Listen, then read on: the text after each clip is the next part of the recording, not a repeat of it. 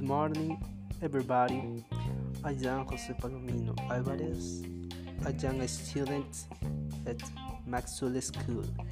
Today I am going to share my habits, eco-friendly First, I am always classify my garbage bag in recycle.